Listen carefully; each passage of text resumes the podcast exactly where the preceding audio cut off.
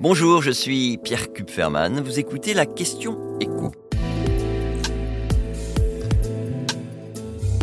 Les promos sur le shampoing, les couches ou la lessive seront-elles bientôt limitées?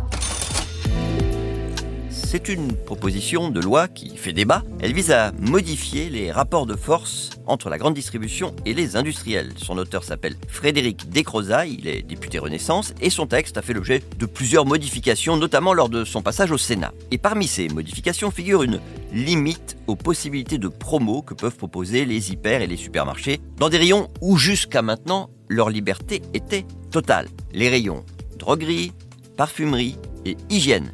Le texte prévoit que la ristourne accordée ne dépasse pas 34% du prix des produits achetés, comme c'est le cas pour les produits alimentaires.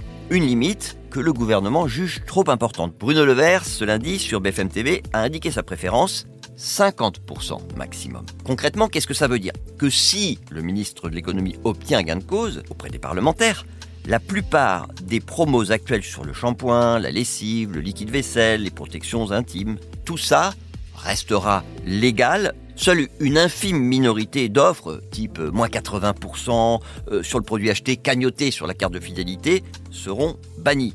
Plus de liberté totale donc, mais une restriction relativement limitée. De quoi satisfaire tout de même la grande distribution qui était vent debout contre cette restriction de liberté, mais aussi de satisfaire les associations de consommateurs qui étaient également très opposées. Car autant on peut comprendre la logique de la loi Egalim qui encadre les promotions sur les produits alimentaires pour éviter que les agriculteurs vendent leur production à perte. Mais alors, sur la lessive ou le shampoing, pourquoi limiter les promotions? En fait, ce sont les industriels de ce secteur, Colgate Palmolive, Procter Gamble, Unilever, qui se sont mobilisés pour faire entendre leur cause en expliquant qu'eux aussi utilisent des matières premières agricoles et qu'il faut donc les mettre à égalité avec les industriels de l'agroalimentaire, avec donc les, promos limités à 34%. Mais en vérité, cet argument des matières premières agricoles, il est un peu tiré par les cheveux. En réalité, ce qui gêne euh, les industriels de ce secteur, c'est que les promos sur l'alimentaire étant limité, eh ben la grande distribution, qu'est-ce qu'elle a fait? Elle a eu tendance à faire le forcing avec les très grosses promos sur les autres produits. Il n'y a pas de limite. Et notamment les produits au rayon droguerie,